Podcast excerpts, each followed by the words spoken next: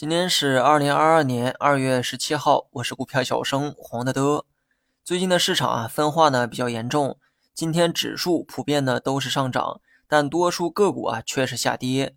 所以呢，要学会均衡配置，多买几只股票，给自己的股票呢做一个组合。市场呢不断的分化，你很难压对一个方向。即便今天压对了，明天市场又会有新的分化出现。市场呢上午啊走的是相对的平稳。但在中午的时候发生了一段小插曲，午后开盘市场有一波快速的杀跌。那么按照我们之前教过的那个经验，但凡有突发暴跌或者暴涨的动作，十有八九都跟消息面有关。而最近关注度最高的消息，莫过于某两地的局势。本来呢，两地的局势啊有所缓和，但中午传出消息说有一方率先动手了。那么消息一出，所有的避险资产啊开始大涨。比如说黄金、原油等等，而股市呢却是应声跳水。那么有人问我该怎么看这件事儿对股市的影响？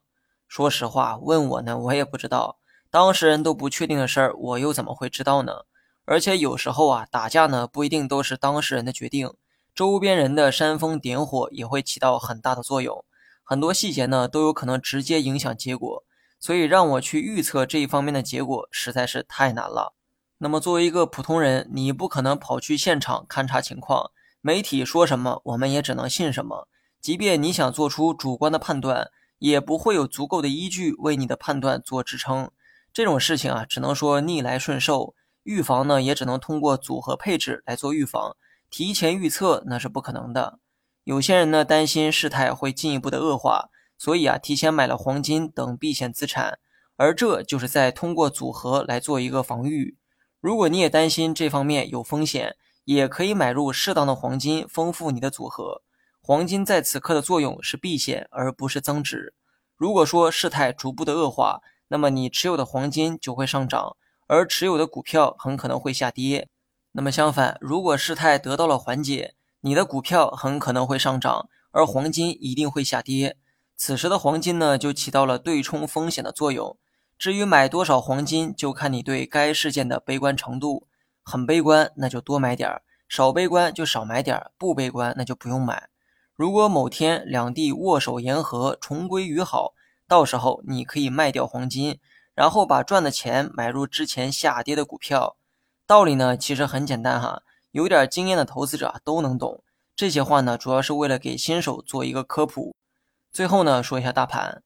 上证的短期支撑观察十日线，剩下的指数可以观察五日线。本周节奏我们预期探底回升，目前来看也的确保持着这种节奏。不过从趋势的角度来看，目前呢还是横盘，涨多就跌，跌多就涨，很可能是今后常有的一个走势。因为只有这样才符合横盘的这个判断。至于横盘期间的涨跌，不要猜比较好哈。先不说容易猜错，就算猜对了又能怎么样？就像今天，你猜对了市场的上涨有什么用呢？个股层面还是跌多涨少，这说明你买到下跌股票的概率会更高。